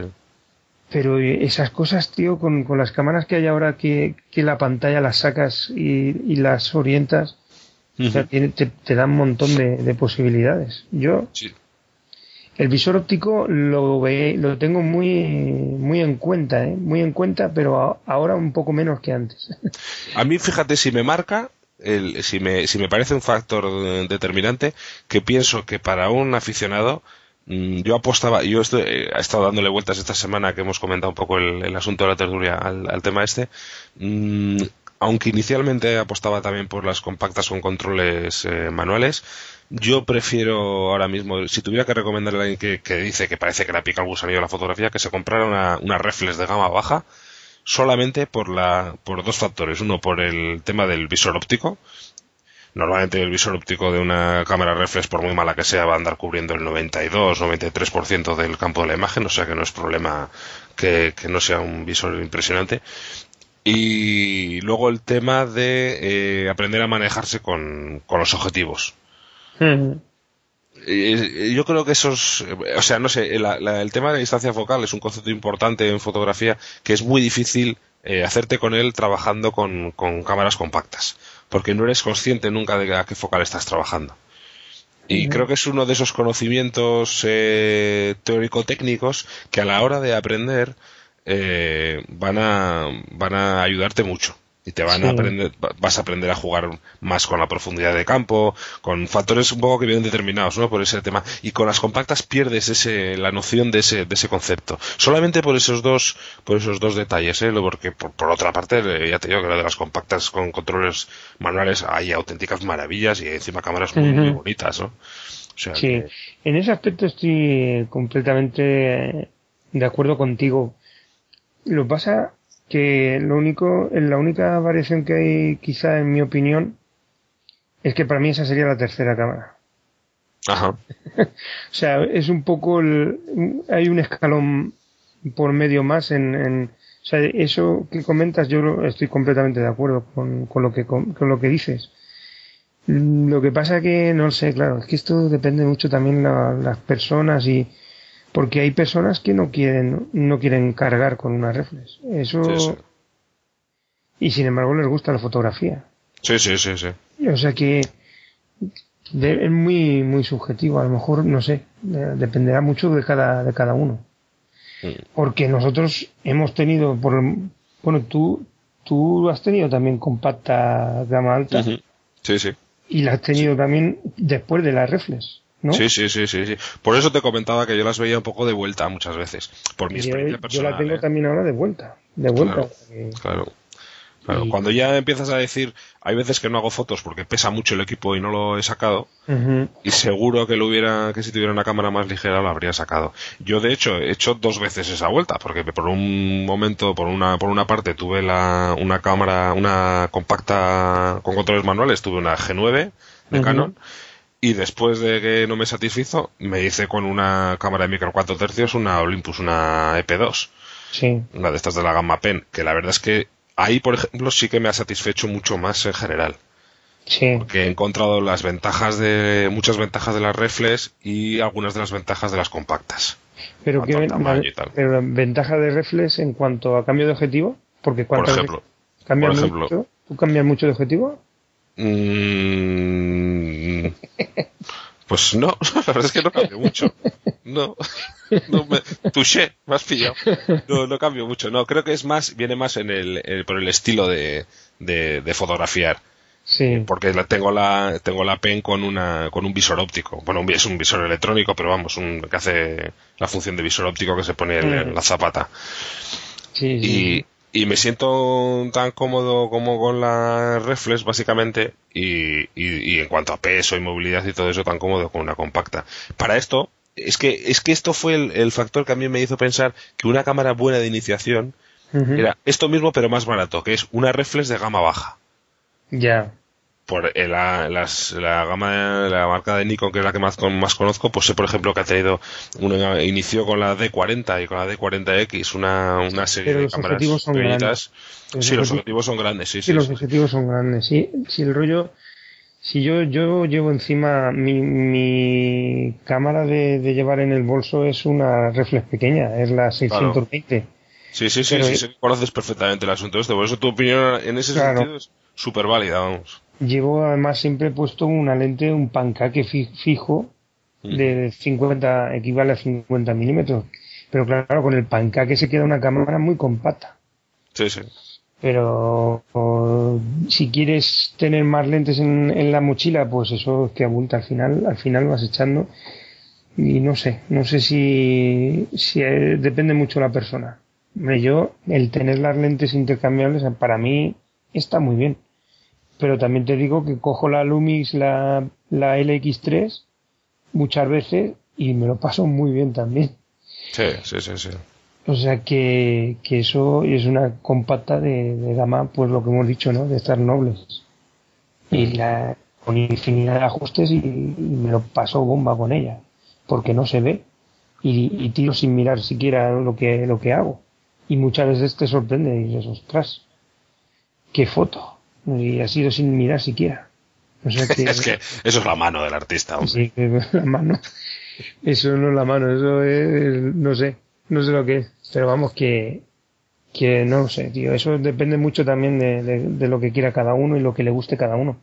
Porque yo necesito las dos cosas. Hay veces que, que salgo a fotografiar por la calle y necesito ir discreto y otras veces quiero plantar el trípode y poner mi cámara reflex encima y fotografiar un paisaje. Eso. Entonces yo mm, yo es que las necesito las dos. He tenido idas y vueltas, idas y vueltas, pero me he dado cuenta de que, de que bueno, las tengo que tener ahí. Por lo menos saber que están. tanto la pequeña, tanto la pequeña como la, como la reflex. Sí. Sí, yo también, ¿eh? pero muchas veces las necesidades de la persona que empieza, pues evidentemente no son las mismas. Luego hay, hay, un, hay un factor también que, a ver, es una cosa muy superficial, pero que no, no deja de tener su interés también, ¿no? Que es que eh, a la gente también le gusta sentirse importante con la cámara en la mano. Sí. Y eso, eso, desde luego, la única que lo da es una reflex. Y fíjate, fíjate lo que son las cosas que nosotros los foteros. es un complejo de inferioridad, ¿eh? Claro, sí, sí. Claro, a ver quién la tiene más larga y más... más, claro, y más grande. Sí, efectivamente. No quería decir gorda, pero mira. Pero, pero fíjate, fíjate lo que son las cosas que me ha pasado recientemente a mí una, una no es una anécdota, pero una, una vivencia, que es que nosotros los foteros nos vamos a una boda o a una fiesta de esas que sabes que, que puede terminar el asunto un poco como perjudicado y te vas con la cámara más guarra que tengas. Sí. Vas con una compacta que te entre en el bolsillo y que no te esté agobiando durante todo el banquete y tal. Mañana tengo una de estas, ahora que lo y, vas a ir con una compacta seguro, como mucho, con la, X3 como mucho. Efectivamente. O sea, está, pues mira. Pero fíjate, ya verás como mm, hay un montón de aficionados que van a la boda con reflex y con un bolsito con, con objetivos intercambiables y todo y serán amigos de los novios que van a hacerse fotos del, de la fiesta. Sí, sí, cogen mejor posición casi que el fotógrafo de la, de la misma boda. Que, por cierto muchas veces se lo ponen difícil al fotógrafo de la boda, que se tiene que pelear como si fuera un paparazzi. Sí, sí, es verdad, es verdad. Pues es que a mí me ha pasado que he tenido hace poco una boda y estaba en un grupo de gente que, que era pues eso, muy aficionados a la foto y joder, ahí les veías todo, además todos llevaban las, las mismas gamas de, de creo que andaban con, eran, creo que eran Nikon de 5000 o de 7000, bueno, de las últimas gamas de bajas de, Nikon, y joder, veía a los tíos que iban, pues eso, con el, con el, no sé si era 1870 o 1850, no sé cuál es el modelo, el objetivo básico que viene de serie en las DX pequeñas, y luego, pues con su 70-200 y tal, iban cambiando de objetivo y no sé qué, decía yo, joder, o sea, no me vengo yo con la reflex a una boda ni de coña. De, de, reportaje puro y duro, tío. Sí, sí, sí, sí, increíble, macho. Y nada, por eso te digo, a la, gente, le gusta sentirse importante y eso está bien también, ¿no? Quiero decir, eh, probablemente pues eh, vas a estar más a gusto, vas a estar más contento. Esas cosas al final también son importantes, joder. Sí, lo que pasa es que yo no puedo estar en las dos cosas al mismo tiempo. Yo o estoy en la boda o estoy haciendo fotos, pero si no, no, yo, vamos, si a mí alguien, es que a veces me ha pasado que me piden, oye, vente, tráete la cámara, que no, que no tengo dinero para pagar el, eso, es otro asunto. Eso ya es. tú vas a hacer el trabajo del fotógrafo profesional. Ya, ya, pero que no sé estar en el plato y en las tajas. Que bueno, claro, es que te ha jodido la boda, como te pides. Claro, claro, yo no sé, no sé. Y cuando van estos amigos que tú comentas, así en plan documental, porque ellos van en plan documental, yo no, yo pienso que, que no están en, el, en lo que tienen que estar. Sí. No, no están igual. Sí, sí. Yo me hago la idea que voy con mi compacta. De vez en cuando veo claras las fotografías, veo, hostia, qué guapo. La saco y la hago, pero sé que la voy a hacer con lo, con lo que tengo ¿no? en, mm. en, el bolsillo y punto. Pero no, no intento meterme en una boda de, de un amigo mío a, en ese plan. No, no, ya antes sí que lo hacía. ¿eh? Ya te digo yo que, que antes, pero porque es una cuestión de, de la fase también. Porque al principio, igual cuando vas de viaje, cuando vas de viaje con tu mujer, antes yo, macho, iba, parecía que iba de safari de, safari fotográfico, tío, y, tampoco es para eso. claro, lo que pasa es que has cambiado, has cambiado el bolso de la fotografía por la mochila con las cosas para la, para la niña y para... Claro, lo que hay. Claro, o estás, eh, o estás de viaje con la familia o estás haciendo fotos de viaje. Sí, sí, sí. Y las dos cosas no juntas no, no, no, entran bien. Está claro. De todas formas, como última, bueno, creo que no hemos dejado el asunto demasiado claro para los novatos, la verdad. ¿No? Eh, yo creo que no. Les hemos dicho tantas cosas y, no nos hemos decidido por nada que la verdad es que estas cosas se aprenden. No hemos decidido ni por una marca ni por un modelo. ¿no? Eso no podemos decirlo. No, no, no, no. Pero quiero decir que al final no sabemos si hemos recomendado una compacta, una reflex de, de iniciación o. Yo creo que las dos cosas. Porque, lo que más les apetezca, eh, ¿no? Mm, claro, no. Para aquel que esté dispuesto a llevar a, a, llevar un, sobrepeso por, por mejor calidad y quizá más versatilidad en cuanto a, a la fotografía creativa y, y, y, lo mismo para aquel que no quiera ir con ese peso, que quiera ir ligero, yo es que creo que, que depende del, porque claro, tú con una compacta de gama alta, pues irte a hacer paisajes, bueno, tiene, tiene sus limitaciones. Estás más limitado, está claro. Claro, pero dentro de una ciudad, pues tiene mucho juego. Sí, sí. Entonces, y es más discreto también. Claro, gente que hace fotografía que está dentro de la ciudad, que, que, que hace fotografía, que necesita algo de discreción, pues le va a ir muy bien una compacta de estas que hablamos de gama alta. Y otra gente que no, que lo que quiere es una calidad y, y rango dinámico porque se va, quiere hacer una puesta de sol y quiere, y lo que le gusta es eso, y, o, o, quiere tirarse al suelo encima de una flor y hacerle ahí un macro o tal, pues ya entonces yo creo que ese está predestinado a sufrir eh, de las vértebras, de las vértebras y de las cervicales. Oye, un, factor que no hemos valorado a la hora de, de, aconsejar es que es la edad. Y casi casi podríamos decir que si no ha cumplido usted los 35 años, cómprese un equipo reflex sin ningún problema. Pero si ya los ha cumplido, igual es momento de empezar a barajar la posibilidad de pasarse a una compacta. Sí, y el número de hijos influye también. Sí, influye mucho, sí. y, la edad, y la edad de los mismos. Sí, sí, sí, sí, porque si ya son mayores les puedes llevar de porteadores, claro. Claro. bueno, pues no sé, espero, espero un poco que haya servido a la gente para, para guiarse un poco de, de, qué, de qué puede comprar. De todas formas, eh, como siempre, eh, lo ideal es que primero que exponga su situación particular y personal en un foro de fotografía, por ejemplo en, en Fotolibre, en la comunidad de fotolibre.net, que se explica un poco sus características y las cosas que le gusta hacer. Hay gente que ya lleva muchas vueltas dadas en este mundo de la fotografía y que ha malgastado mucho dinero comprando cosas y que seguro que le va a poder dar un consejo pues eh, con un poquito de fundamento. Y, yo creo que cada caso particular pues es para estudiarlo aparte, ¿no? Sí. Sí, es cada, cada uno cada uno es cada cual. Claro. Y nada, pues eso, que se pase la gente. Y ahora lo último ya que quería, que quería comentar eh, en la, en la tertulia. Solo una cosa, solo una cosa. No, no, no podemos hablar de esto de compactar gama alta y tal cual y haber pasado por lo alto el comentar a Jocial. Ah, Jocial, por supuesto, hombre, es una persona que él se encuentra muy cómodo con esa, con en esa, en ese segmento de cámara. ¿no? Sí, sí. Es, precisamente es una de las personas en las que estaba pensando cuando comentaba el tema eso, ¿no? Que tiene un, historial ya fotográfico que, le ha llevado a terminar con una compacta rico de gama alta, pero ya con unos añitos a la espalda también.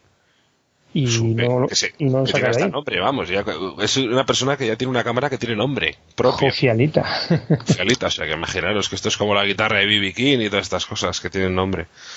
Pues nuestro amigo Giuseppe, Giuseppe también. Y ese es un ejemplo claro, ¿no? De todas estas cosas que comentábamos, desde luego.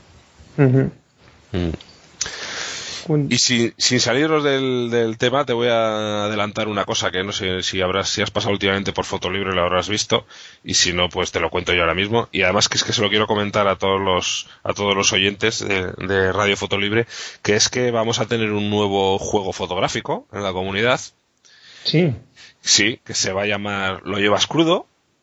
Eh, va a ser un juego mensual, por lo tanto, el primer, eh, el primer, la primera edición se va a celebrar en el mes de diciembre, con lo cual el título del juego será Lo llevas crudo en diciembre.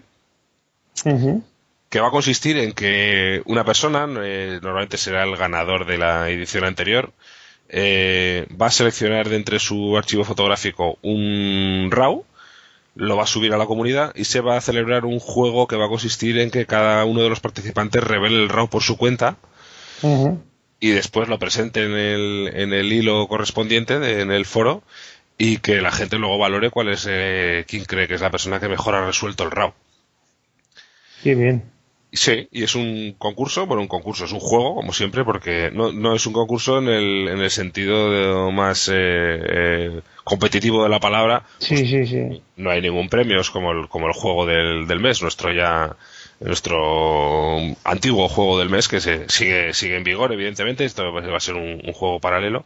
Pero que decir que no es un concurso porque no hay mayor no hay más premio que el que, que el que es elegir el, el RAW para el mes que viene. Y pues, no sé si haremos también algún guiño desde, desde el podcast también al juego este lo mismo que hacemos al juego del mes que hace Manolo. Pero pero bueno eso es. Es un como un concurso del, del postproceso, ¿no?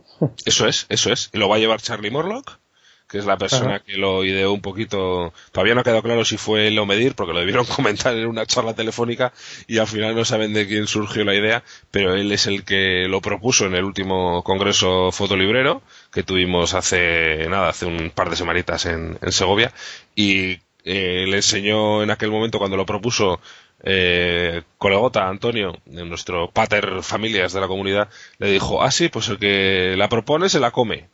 Y por proponerlo se ha comido en la organización del juego. Ha aprendido esa importante lección fotolibrera.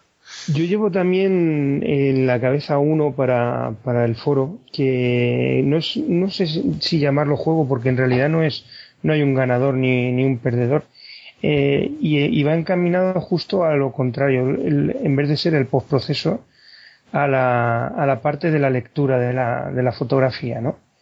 Y, es un experimento que he leído lo, he visto en un libro lo, desarrollaré ahí en, un, en una entrada y a ver qué, qué os parece. Que es, se basaría en, colocar una fotografía.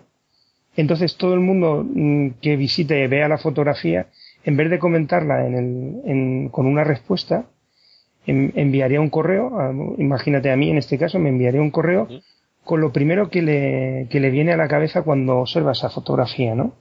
¿Qué es lo que siente o qué es lo que ve, o qué le recuerda o qué, qué es lo que le viene a la cabeza cuando ve esa fotografía, ¿no? Y entonces, pasado un tiempo ya en el que tienes una serie de respuestas, colocarlas. Eh, bueno, sí, pero aparte de esto, tú me dices, eh, me dices lo que te evoca la, fotografía y lo que sientes al, observarla, y aparte me, dices algo de tu formación, ¿no? Pues eres banquero, eres eh, comercial, eres técnico, una cosa así, ¿no? Entonces, de, de manera que luego las respuestas se colocan de forma anónima, no se, no, no, no se dice tal ha puesto esto, tal ha puesto cual, ¿no? Pero la idea es poner de manifiesto la ambigüedad de la fotografía. O sea, de quién es realmente la fotografía, porque una cosa es cuando tú haces una fotografía, bueno, una fotografía documental está clara, ¿no? Porque estás mostrando algo. Yo me refiero a una fotografía que, diga algo más, ¿no? que, que evoque, por ejemplo, soledad o que evoque, ¿no? Y como cada uno eh, que mira esa fotografía para él significa una cosa y la respuesta de verdad son variopintas y muchas veces un banquero responde una cosa, uno que es comercial responde otra y es muy curioso, está, está muy bien. Te das cuenta de que la fotografía realmente a veces llega un momento que no es de quien la hace casi, sino de quien la lee. ¿no? De quien la Muy interesante. Está, está interesante eso. Tengo, lo voy, eh, llevo un tiempo ya dándole vuelta, rumiando para, para ponerlo ahí en, en, el foro. Ya sabes que quien la propone se la come. Vas a aprender tú también la lección a fondo. Totalmente, Bueno, queridos oyentes, ya veis cuál es la fase. Por eso, por eso la he dejado. Por eso la he dejado caer. Ya, ya, veis la fase creativa en la que está nuestro amigo Tomás, queridos oyentes. Esto es lo que, lo que os vais a convertir si dedicáis muchas horas a la fotografía a darle vueltas en una persona enferma con una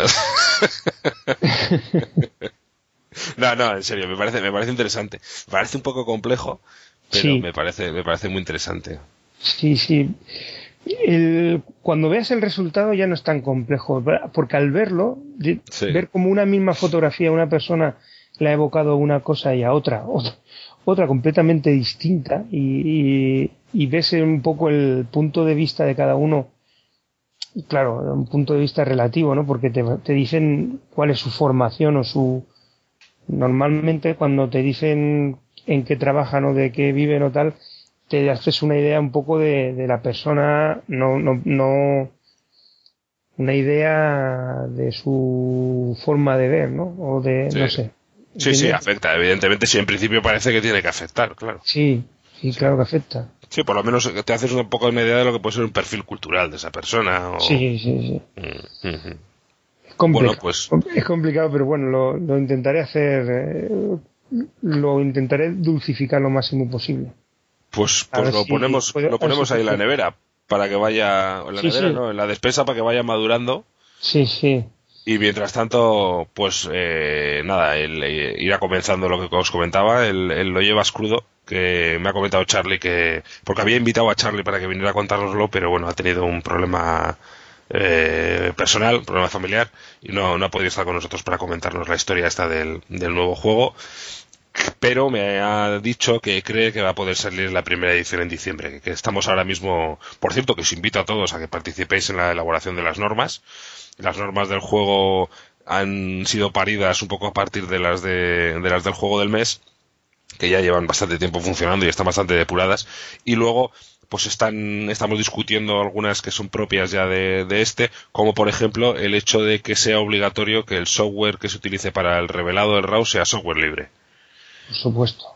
Pues ha habido un poquito de, de, discusión en el sentido de intercambio de, opiniones, que había gente que bueno pensaba que a la hora de fomentar la participación debería ser algo más abierto eso. Lo mismo que el foto libre no se exige que las fotos publicadas hayan sido, se aconseja que hayan sido reveladas con software libre, pero no se obliga. Sin embargo, en el juego sí va a ser obligatorio. Sí, lo veo bien. Porque la idea es, es un poco promover, ¿no? Que la gente, si con eso conseguimos que haya. el, portal, el portal está dedicado a eso, ¿no? Promover el software libre en, este, en esta por nuestra.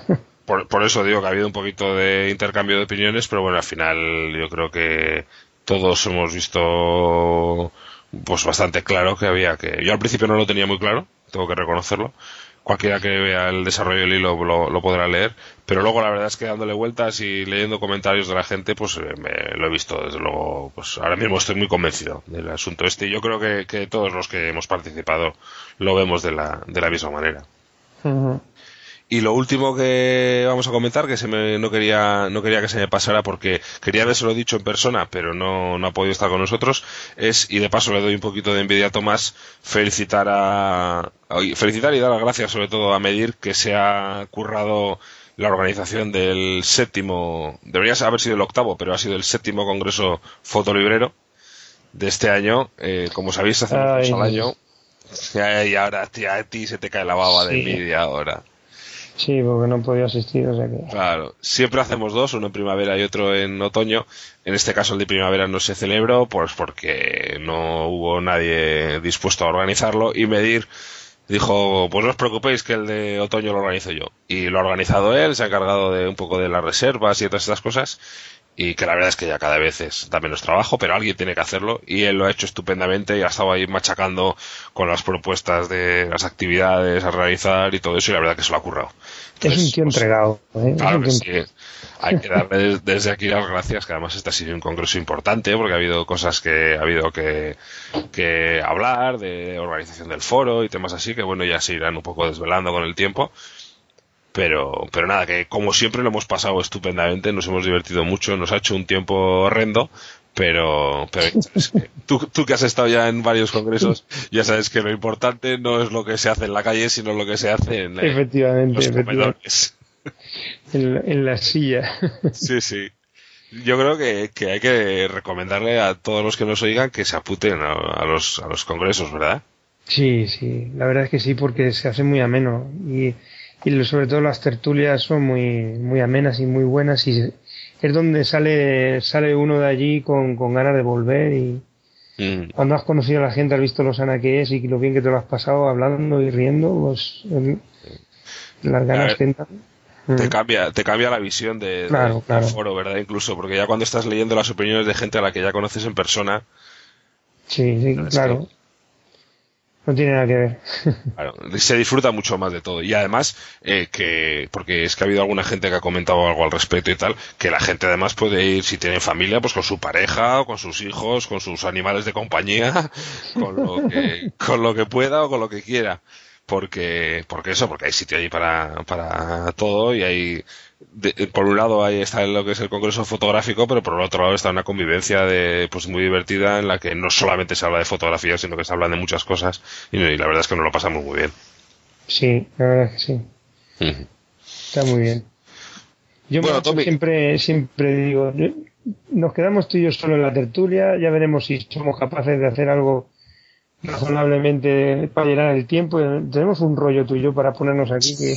Sí, porque hay que contar lo que hablamos antes y lo que hablamos después. Menos mal que cortamos el cacho del medio. Porque ahora, ahora cortamos y nos tiramos aquí, pero bueno, vale, bien.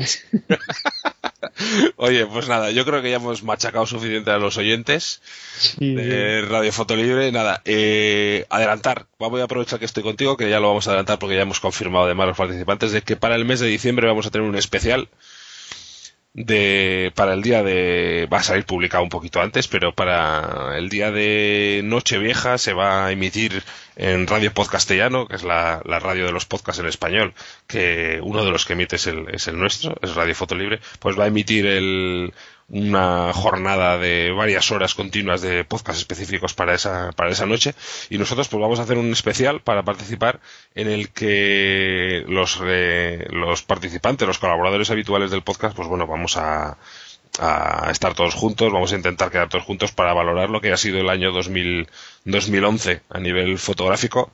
Vamos a intentar estar en la tertulia Tomás, Medir y Manolo y luego estaré yo un ratito con las chicas en la sección de, del oyente y, bueno, pues eso, que, tendremos un especial de, Navidad. Todavía no sabemos qué vamos a decir, pero seguro que lo llenamos.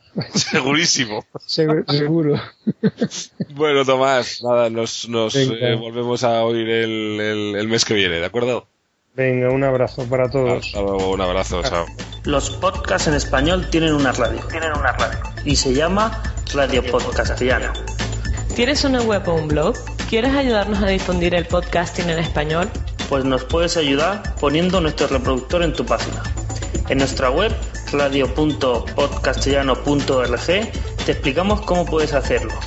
Y si tienes alguna duda, puedes preguntarnos a través de nuestro email radiopodcastellano.gmail.com o a través de nuestra cuenta de Twitter, arroba radio barra baja podcast.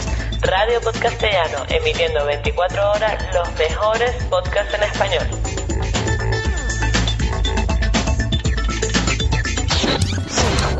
Radio Foto Libre, fotografía libre con software libre.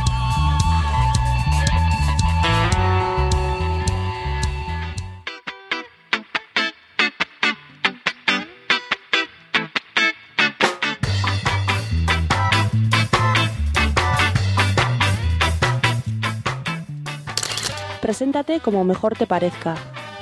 Hola, me llamo José Antonio, en el foro Soy Acción y tengo 43 años y entre la, la multitud de cosas que me gustan o que me interesan está entre ellas pues el software libre y la fotografía.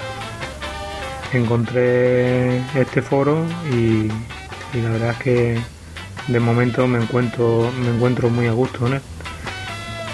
Al software libre llegué hace tiempo mm, a través en, el trabajo pues tuve la oportunidad de probar una distribución de GNU Linux, al final acabé en Debian y continúo en Debian y me gusta.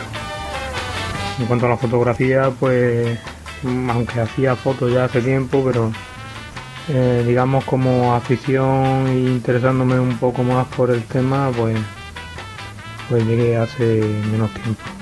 Y nada, en el foro pues de momento estoy aprendiendo muchas cosas y, espero que continúe. Defínete como fotógrafo en menos de 20 palabras. En menos de 20 palabras yo me definiría en el momento en que estoy ahora mismo como aprendiz de fotógrafo. Y además creo que seré aprendí durante mucho tiempo porque cuanto más pasa el tiempo más me doy cuenta de, todo lo que no sé y de todo lo que me queda por aprender. ¿Blanco y negro o color? Blanco y negro o color. La pregunta del millón. Eh, bueno, yo creo que pienso en color, pero me atrae mucho el blanco y negro. creo que ahora mismo estoy en la etapa del color, pero creo que tarde o temprano el blanco y negro tiene, tiene que, aflorar, tiene que nacer. Porque, me interesa, me interesa mucho, me llama mucho la atención. ¿Cuál es tu fotógrafo preferido y por qué? Mi fotógrafo preferido, uff, esa, esa, no me la sé. ¿eh? no me la sé porque hay tantos fotógrafos que desconozco que, que sería injusto citar a uno en particular. No, se me ocurre citar la pareja Robert Capa o Cartier-Bresson, pero, pero no sé. Me queda mucho todavía por, por ver. Si solo pudieras salvar de la destrucción una foto de toda la historia, ¿cuál salvarías? ¿Qué, qué foto salvaría de la destrucción? Pues yo salvaría una que se viera que se viera la Tierra desde el espacio sobre un fondo estrellado, que nos hiciera ver eh, la pequeñez del mundo en que vivimos y, y lo pequeños que somos ante la inmensidad del universo. ¿Qué foto se te escapó y te arrepentirás siempre? Se me escapan tantas fotos cada vez que salgo a hacer fotos que no sabría decir qué foto en concreto se me escapó y me arrepentiría siempre. Ya te digo, me escapan tantas. ¿Cuál es tu software libre preferido? Mi software libre preferido sin ninguna duda el proyecto Debian. Me parece alucinante como una comunidad de voluntarios puede coordinar un proyecto de casi 30.000 paquetes de software. Parece un proyecto increíble.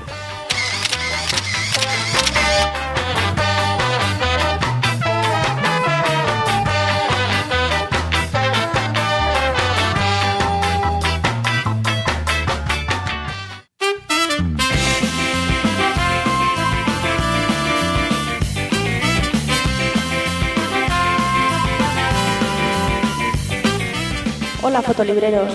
Recordad que podéis enviar vuestras colaboraciones, sugerencias o las respuestas del cuestionario a podcast.fotolibre.net. También os agradeceremos los comentarios en radio.fotolibre.net o en ivox.com, desde donde podéis descargar los episodios del podcast. Y si lo preferís podéis suscribiros al feed para no perderos ningún episodio.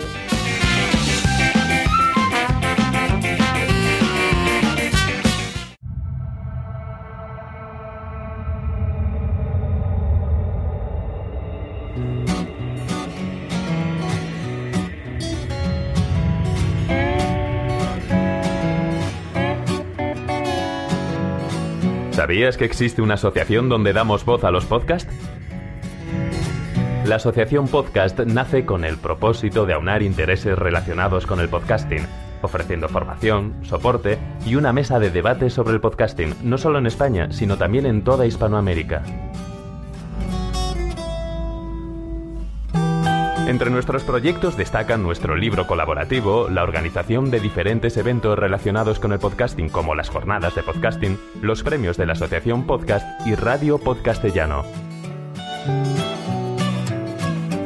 Para formar parte de la comunidad, recibir información de eventos y estar al tanto de lo que ocurre, solo tienes que entrar en asociacionpodcast.es y hacerte socio o simpatizante. Ahora es tu oportunidad de formar parte de esta gran comunidad asociacionpodcast.es. Si lo prefieres, puedes escribirnos a info@asociacionpodcast.es y responderemos todas tus dudas.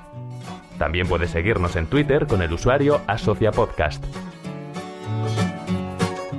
Ya seas podcaster u oyente, súbete al podcasting.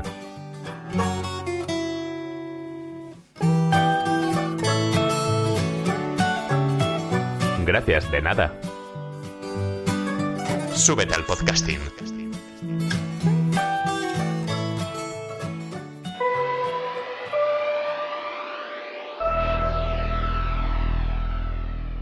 Pues despedimos ya este decimosexto episodio.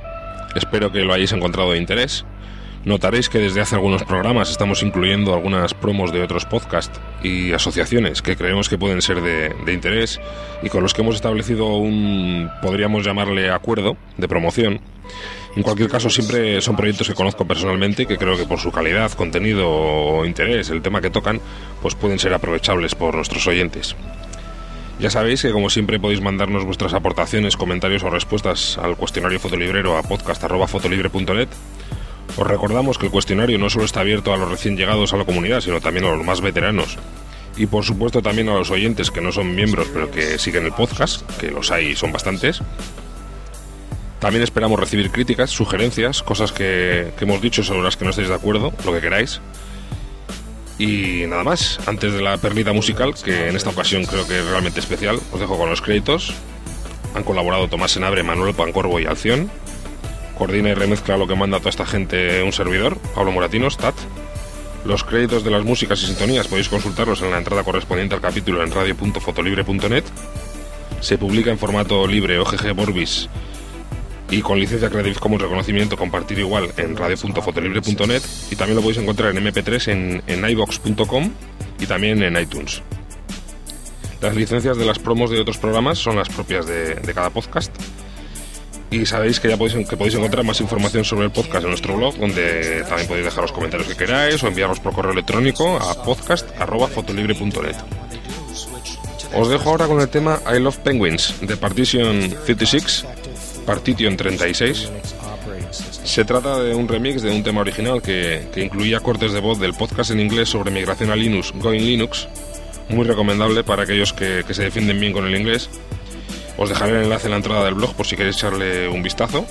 Y nada, pues eso que es un tema que yo creo que es, que es interesante, que, que es divertido, que lo podéis descargar de Jamendo. Ya sabéis que vais a encontrar también en la entrada del blog los enlaces a la música. Y nada más, un saludo a todos, nos vemos el mes que viene. Eh, nada más, chao.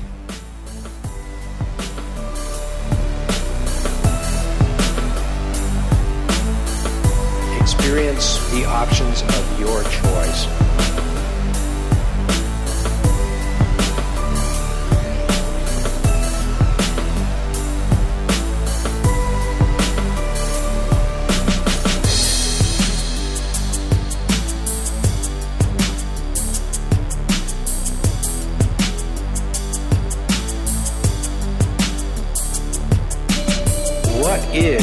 Desktop.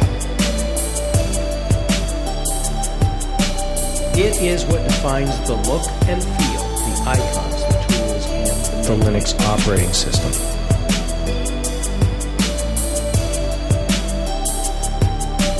It's very cost effective for the home user. Linux does not have the same file fragmentation problem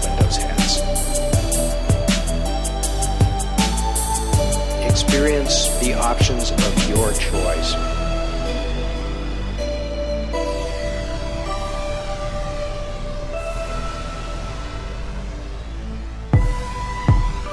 The Linux operating system.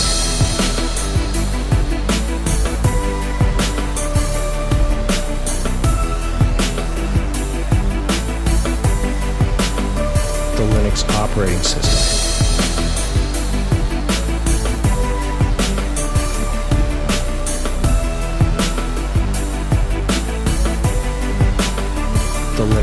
Operating system.